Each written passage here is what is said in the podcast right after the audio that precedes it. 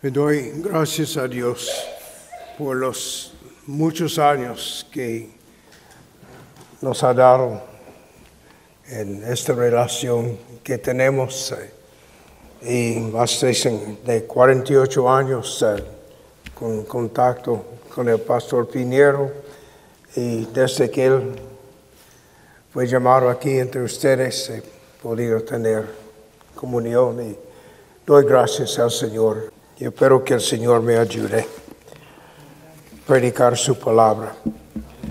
Quisiera leer Isaías capítulo 54.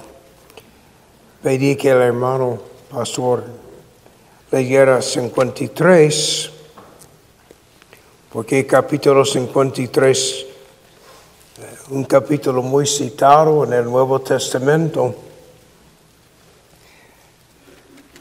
presenta la obra del Señor Jesucristo, lo que Él hizo para redimirnos. Y el capítulo 54 presenta como los frutos, los resultados de esa obra del Señor Jesucristo. Un capítulo que me encanta. Vamos a leer la palabra del Señor. Y dice, grita de júbilo, oh estéril, la que no ha dado a luz, prorrumpe en gritos de júbilo y clama en alta voz la que no ha estado de parto. Porque más son los hijos de la desolada que los hijos de la casada, dice el Señor. Ensancha el lugar de tu tienda, extiende las cortinas de tus moradas, no escatimes, alarga tus cuerdas y refuerza tus estacas, porque te, extenderás hacia la derecha y hacia la izquierda, tu descendencia poseerá naciones y poblarán ciudades desoladas. No temas pues no serás avergonzada, ni te sientes humillada, pues no serás agraviada, sino que te olvidarás de la vergüenza de tu juventud y del oprobio de tu viudez, no te acordarás más. Porque tu esposo es tu hacedor, el Señor de los ejércitos es su nombre, tu redentor es el Santo de Israel, que se llama Dios de toda la tierra. Porque como mujer abandonada y afligida de espíritu, te ha llamado el Señor. Y como esposa de la juventud que es repudiada, dice tu Dios, por un breve momento te abandoné, pero con gran compasión te recogeré. En un acceso de ira, escondí mi rostro de ti por un momento pero con misericordia eterna tendré compasión de ti, dice el Señor, tu redentor. Porque esto es para mí como en los días de Noé, cuando juré que las aguas de Noé nunca más inundarían la tierra. Así he jurado que no me enojaré contra ti ni te reprenderé, porque los montes serán quitados y las colinas colinas temblarán, pero mi misericordia no se apartará de ti, y el pacto de mi paz no será quebrantado, dice el Señor que tiene compasión de ti. O afligida, azotada por la tempestad, sin consuelo, he aquí yo asentaré tus piedras en antimonio, tus cimientos en zafiros, Haré tus almenas de rubíes, tus puertas de cristal y todo tu muro de piedras preciosas. Todos tus hijos serán enseñados por el Señor y grande será el bienestar de tus hijos. En justicia serás establecida. Estarás lejos de la opresión, pues no temerás. Y el terror pues no se acercará a ti.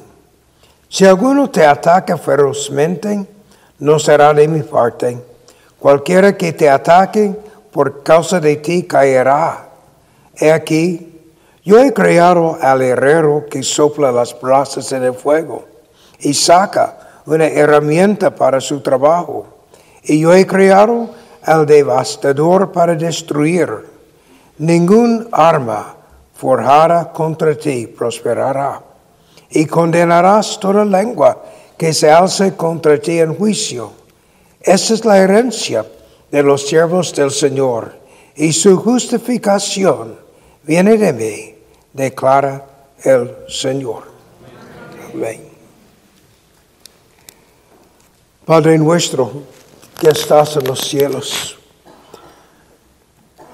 gracias por tu palabra. Gracias por Jesucristo que diste para rescatarnos de nuestra perdición. Gracias por todo lo que tú has hecho para llevarnos a ti, para que seamos pueblo tuyo. Gracias, porque esas promesas se van realizando todavía. Gracias por tu Espíritu Santo y todo lo que tú haces para llevar a cabo tu obra. Confesamos que no somos dignos. Hemos pecado. Perdónanos. Sé con nosotros. Te necesitamos. Ten misericordia. Visítanos en esta mañana, por favor. Ayúdame para que yo también oiga la palabra tuya y toda persona aquí, que cada uno podamos oír y seguirte, que conquista corazones si hay personas aquí que todavía no creen, que nos siguen, que aún en este día pueden ver la gloria de Jesucristo. Escúchenos, por favor, en el nombre de Jesucristo.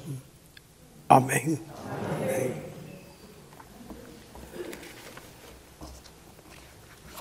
En Puerto Rico, comencé a predicar el Evangelio de Juan hace algún tiempito, no mucho, pensando especialmente en el propósito que Juan dice que él puso las señales en su Evangelio. Si ustedes se acuerdan, al final de su Evangelio dice que Jesús hizo muchos otros señales, pero estos él ha puesto para que creen que Jesús es el Cristo, el Hijo de Dios, y creyendo que tengan vida en su nombre. No hay nada mejor que tener vida en el Señor Jesucristo. Tenemos que creer y seguir creyendo.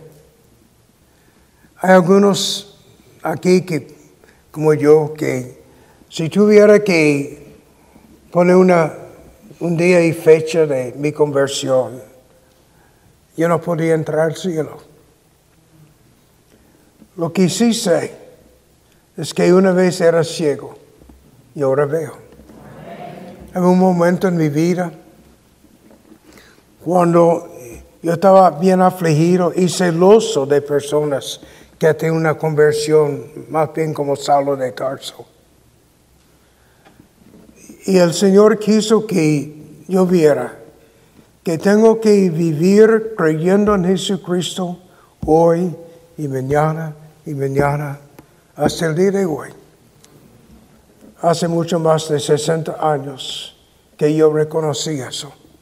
Señor Jesús, yo no tengo nada sin ti. Si muero, yo muero agarrándome de ti.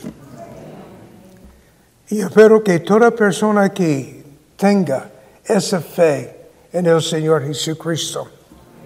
Ahora, ¿qué tiene que ver con esto? Bueno, llegué en el Evangelio de Juan a capítulo 6 y me acordé que en el capítulo 6 todavía no he llegado allí en la exposición. El Señor Jesucristo cita un texto de este capítulo 54.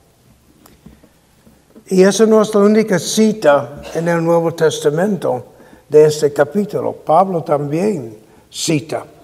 Y hay alusiones en el Apocalipsis también a esa ciudad.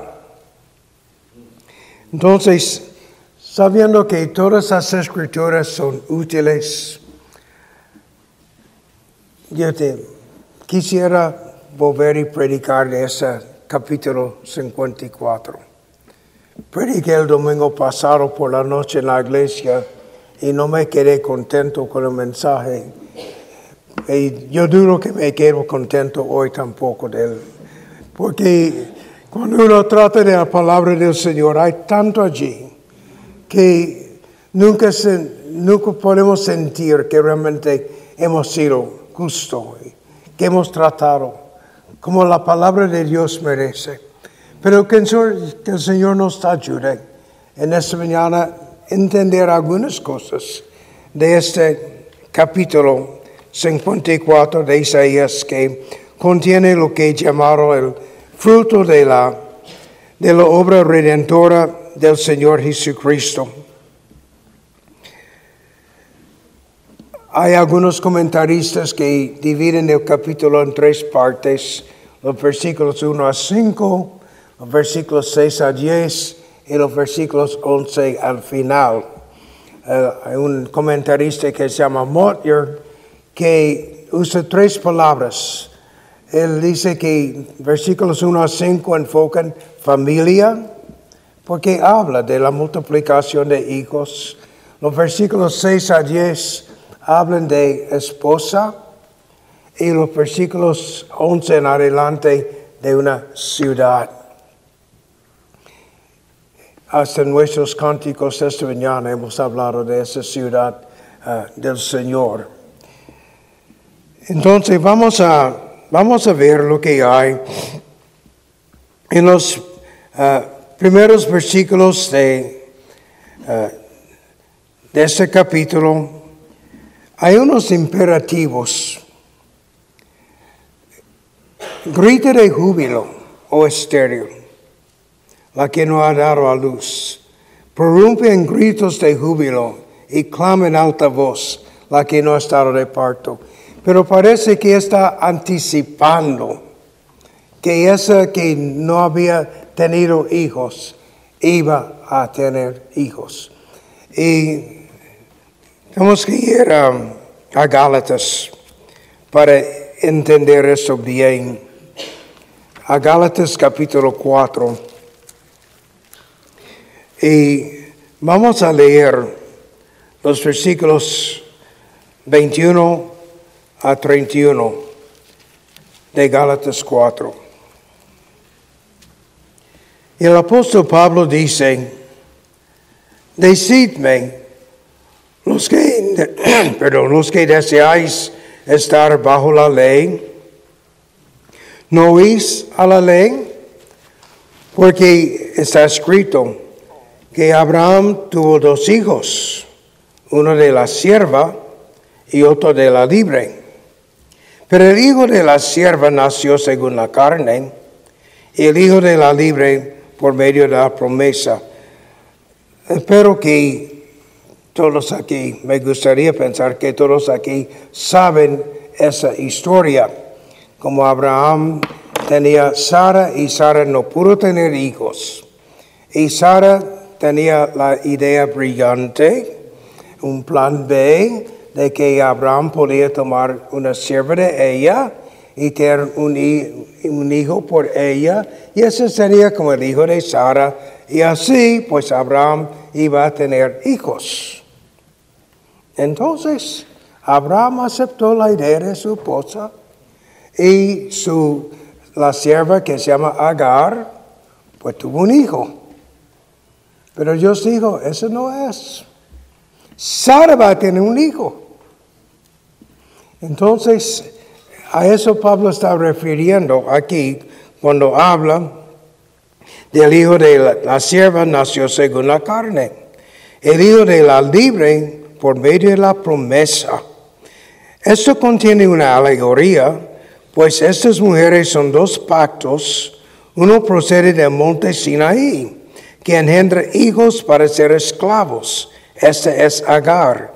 Ahora bien, Agar es este monte Sinaí en Arabia y corresponde, míralo bien, a la Jerusalén actual. Ahora Jerusalén fue destruida y todavía está, y ustedes saben el revolú que hay hoy día. Corresponde a Jerusalén actual, porque ella está en esclavitud con sus hijos.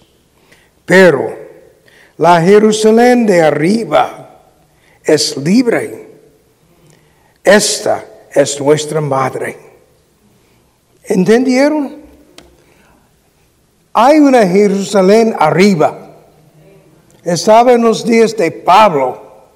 Todavía está.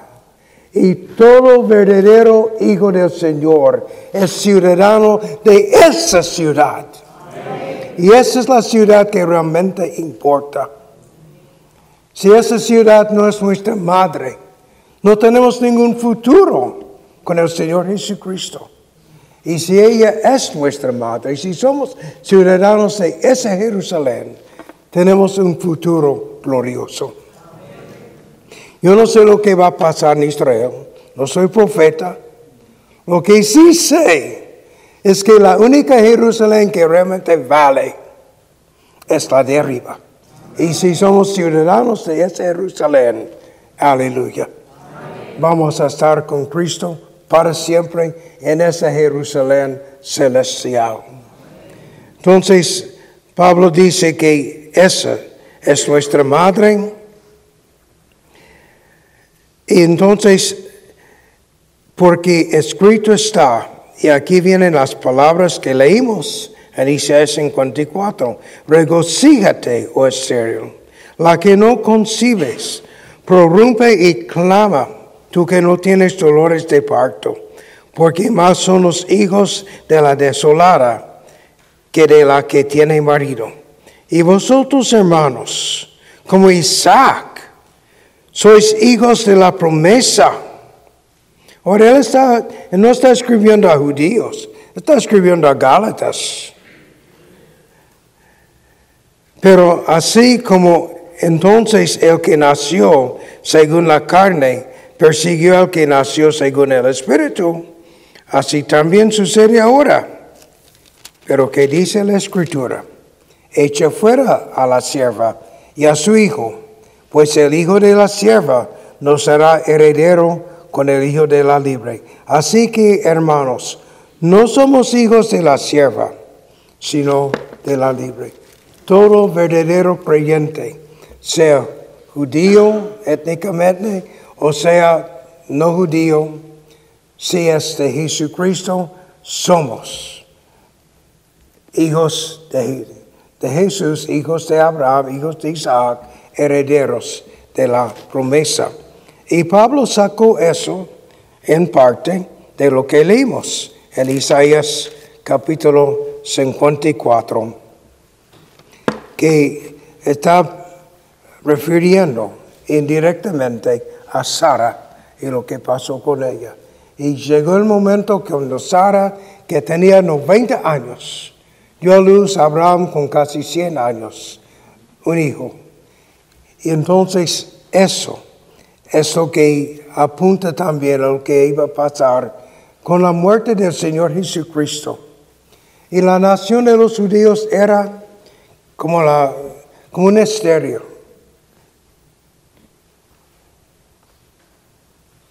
Sí, siempre había creyentes, pero cuando uno lee, la mayoría de los, de los israelitas no eran salvos.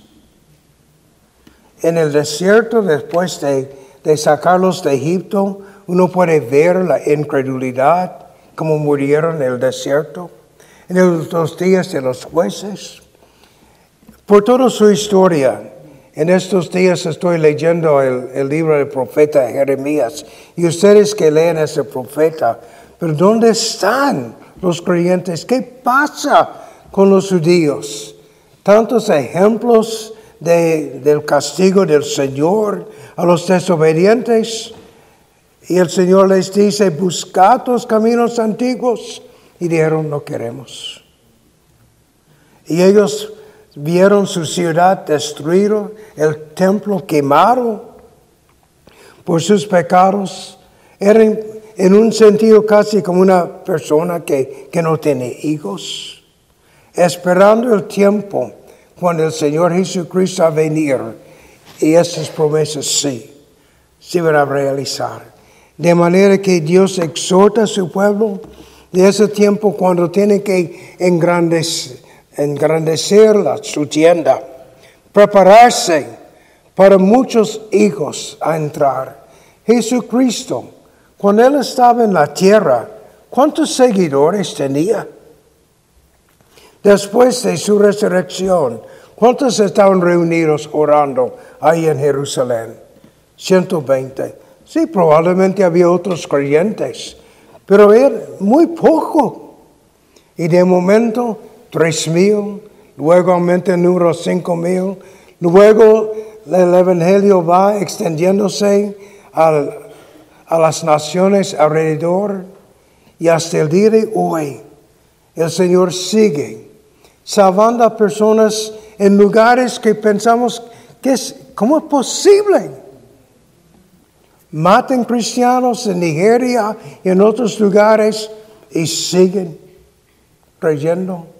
Hay creyentes en todo lugar porque la Biblia dice que habrá una multitud que nadie puede contar de toda lengua, tribu, toda nación eso porque Jesucristo vino y, dice, hace bien grande esa tienda.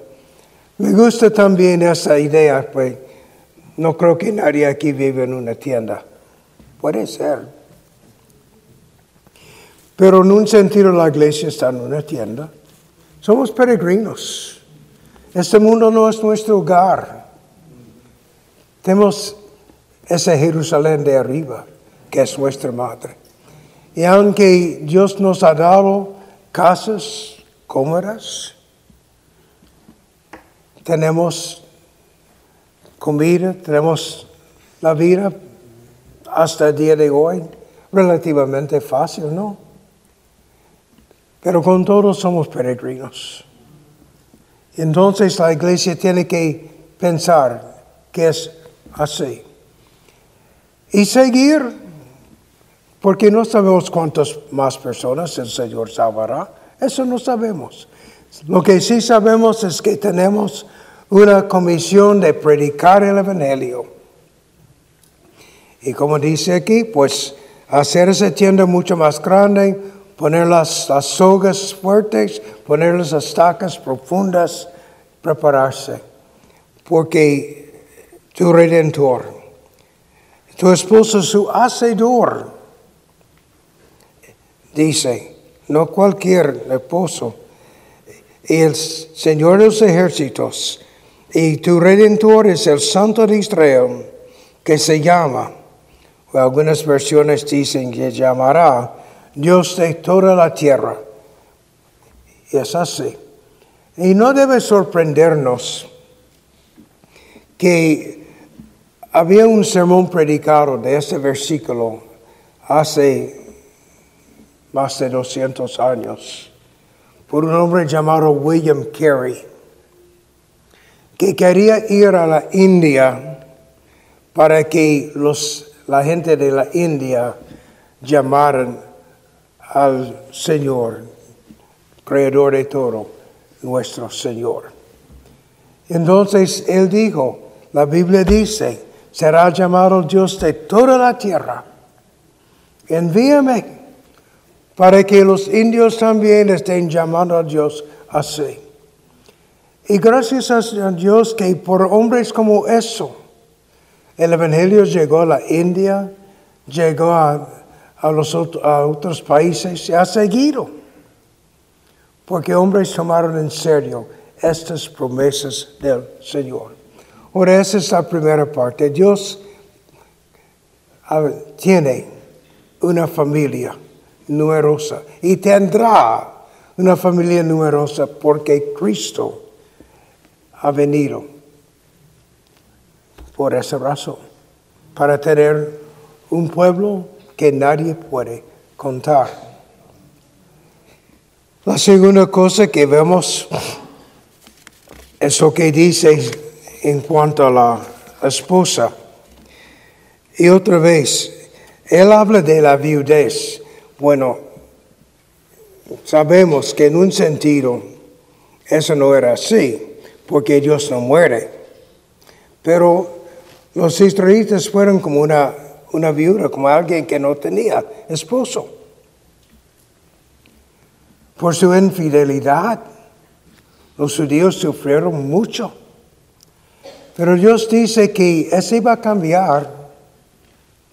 Él iba a tener una esposa que iba a experimentar su compasión para siempre. Por un momento, dice él, escondí mi rostro, pero con misericordia eterna. Qué privilegio es nuestro ser la iglesia de Jesucristo y saber que hay misericordia eterna en el Señor. Que el Señor nos ayude a vivir así. Tener un tremendo aprecio, saber qué grande es este privilegio, cuán grandes son las compasiones del Señor hacia nosotros. Y podemos acordarnos también por lo menos en términos individuales. Cada uno de nosotros no era mejor que una ramera. Yo no era. Yo fui criado en, en un hogar cristiano. Yo no me acuerdo un momento que no estaba escuchando la Biblia, llevado a la iglesia. Y sin embargo, Llega el momento cuando tengo que ver, tú eres un egoísta, eres un orgulloso, eres un smart aleck, eres un, un listo, eres un insoportable. No eres mejor que una ramera. Y sin embargo, Dios quiso salvarme y ustedes también. Oseas capítulo 2 es un capítulo fantástico. Dios habla a Israel dice, tú has tomado todo lo que te ha dado y ha dado a tus dioses con una ramera. Yo voy a quitar las cosas, yo voy a hacer esto, yo voy a hacer el otro, y te voy a llevar al desierto yo estoy pensando que qué va a hacer Dios en el desierto esa mujer. Voy a llevarte al desierto.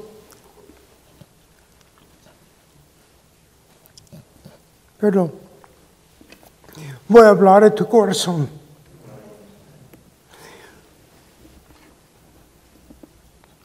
Voy a desposarte conmigo. Puedes desposarte conmigo. Puedes desposarte conmigo para siempre. ¿Cómo es posible?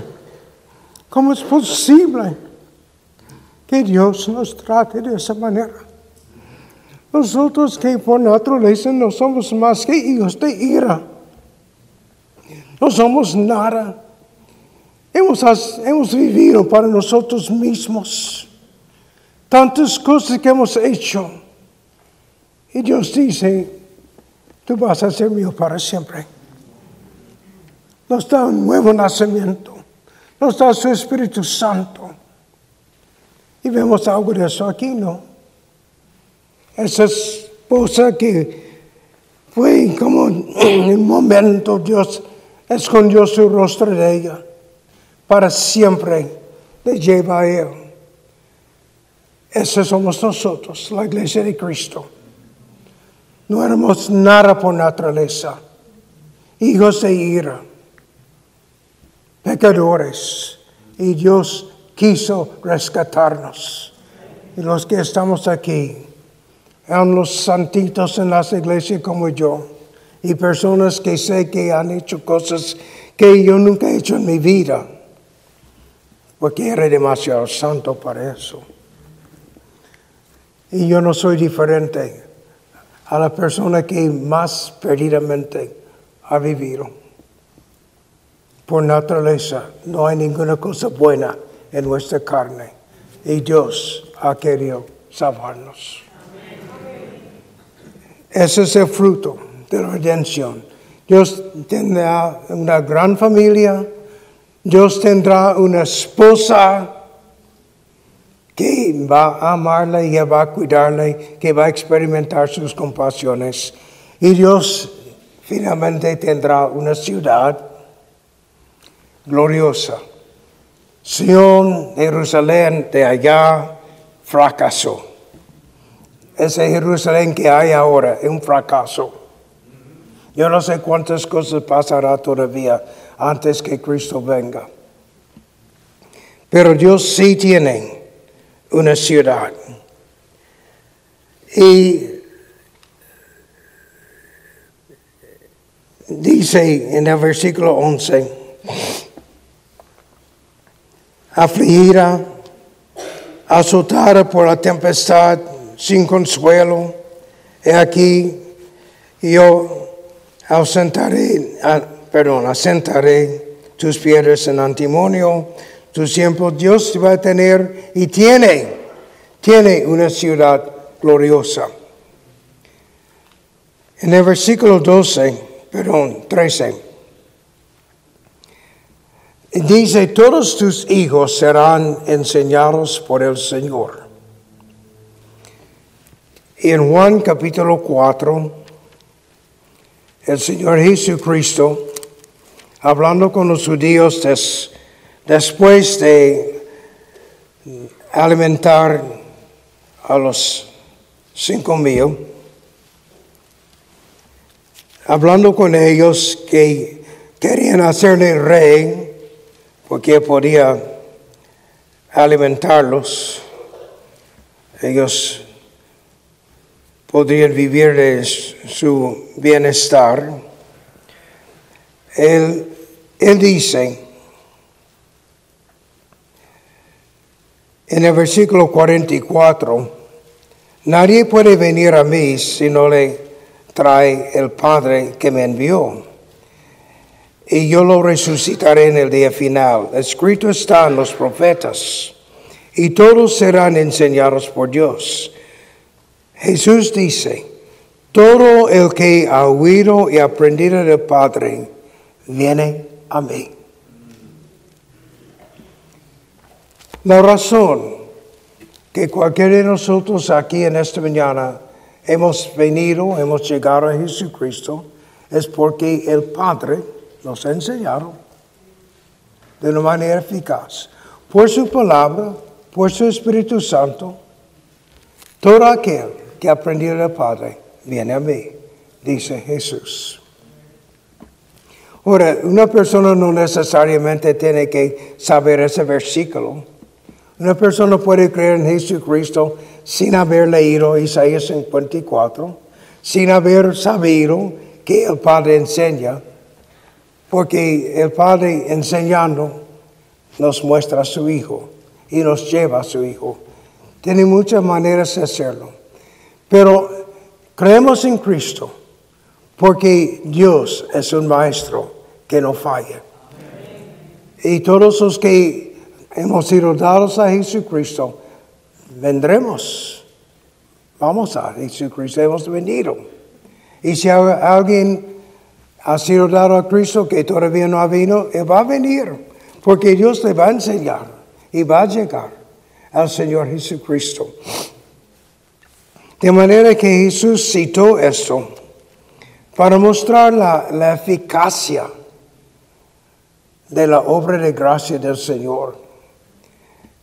Y Dios lleva a cabo esto. Todos los habitantes de esa ciudad celestial han sido enseñados por Dios. Versículo 14 de Isaías 54.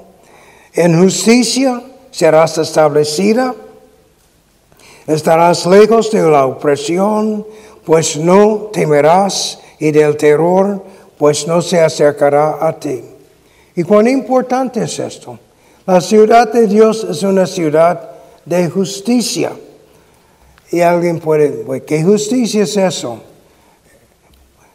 Bueno, sabemos que toda persona que ha creído en Jesucristo tiene la justicia de Cristo imputada a su cuenta.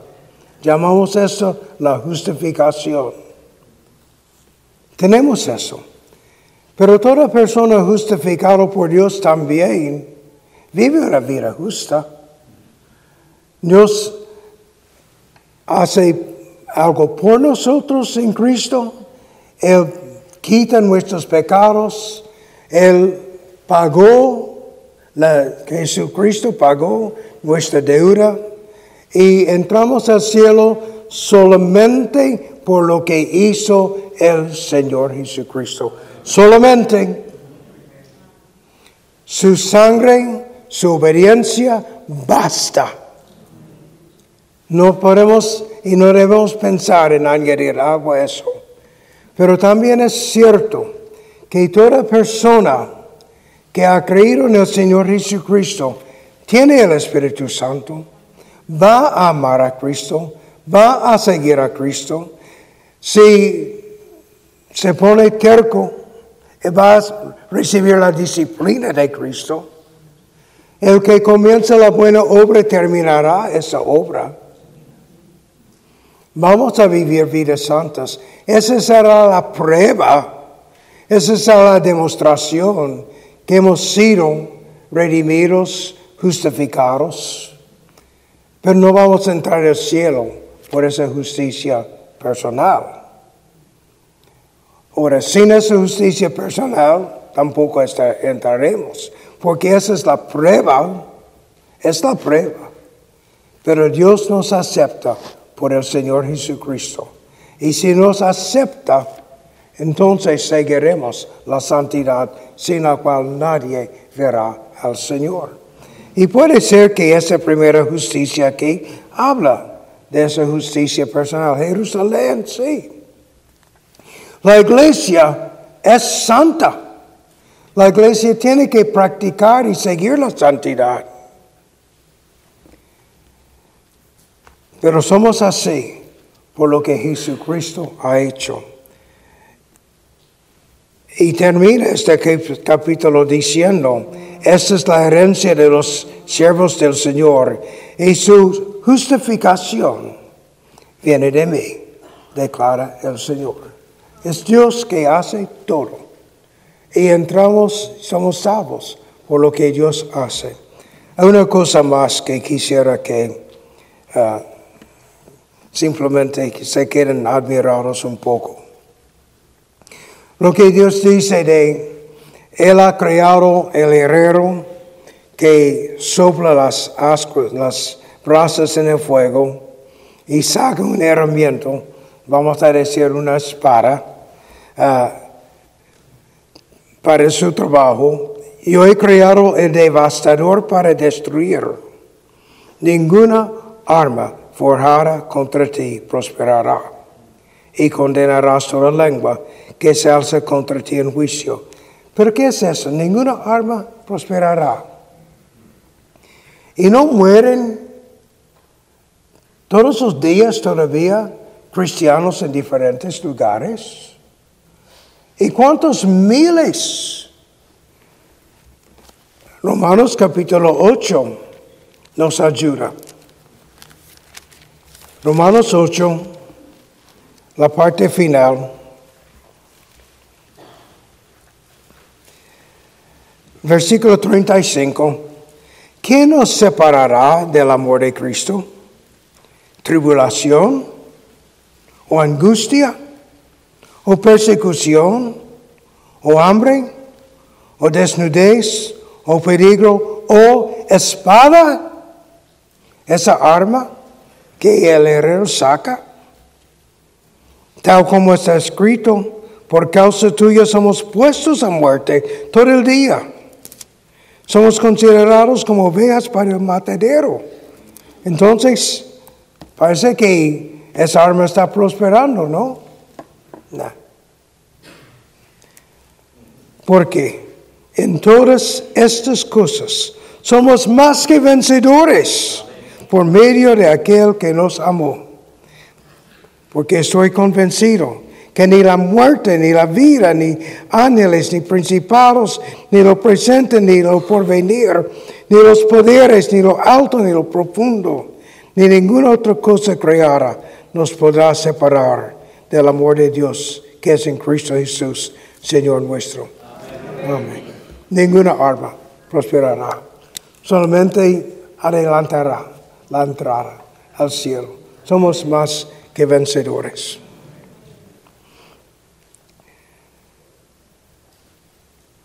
Si no saquen ni más que dos cosas de este sermón, estaré contento. El, Señor tiene una ciudad celestial. Y es, tenemos que ser ciudadanos de esa ciudad. Esa es una cosa. Y la otra cosa es, tenemos que ser enseñados por Dios para ser parte de eso. Y el que es enseñado por Dios cree en el Señor Jesucristo. Y yo no quiero que nadie salga de aquí en esta mañana sin creer en el Señor Jesucristo. Jóvenes, niños, ancianos, por favor. No hay nada bueno fuera de Jesucristo. En Él hay vida.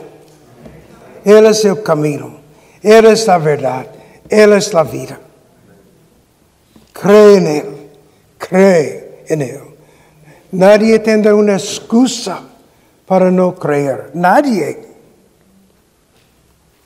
A una persona que nunca ha oído un versículo de la Biblia no tendrá una excusa porque su propia conciencia le condenará.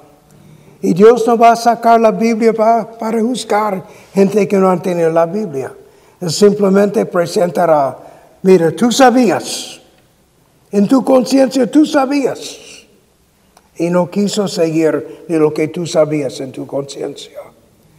Pero cuanto menos personas como nosotros, que hemos oído las escrituras, sabemos de Jesucristo, sabemos que no hay nadie como Él, no hay ninguna razón para rechazar el testimonio que hay.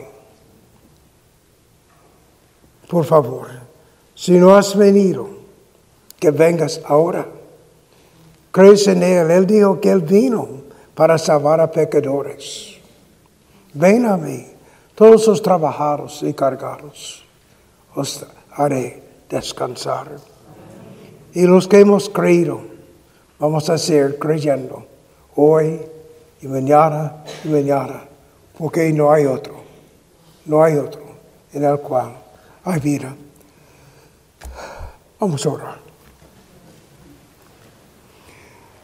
Padre nuestro que estás en los cielos, te ruego, si hay alguien aquí que todavía no ha venido, que ahora mismo, en su mente, en su corazón, te confiese su gran necesidad de ti, que pida misericordia, que pida perdón. Te damos gracias que la palabra tuya es poderosa. Te damos gracias por todo lo que tú has hecho a través de las edades, desde la venida de Cristo hasta el día de hoy. Todo lo que has hecho para tener un pueblo para ti mismo. Y pedimos que nosotros podamos servirte, amándote, obedeciéndote, honrándote, cantando tus alabanzas. Gracias, Señor, por Jesucristo. Gracias por todo lo que has hecho. Y sé con nosotros para que podamos seguir honrándote. Que podamos seguir velando y orando. Y perdónanos porque pecamos. Y te damos gracias que eres fiel y justo a perdonar a los que confiesen sus pecados y limpiar de todo pecado. Óyenos, por favor, en el nombre del Señor Jesucristo. Amén.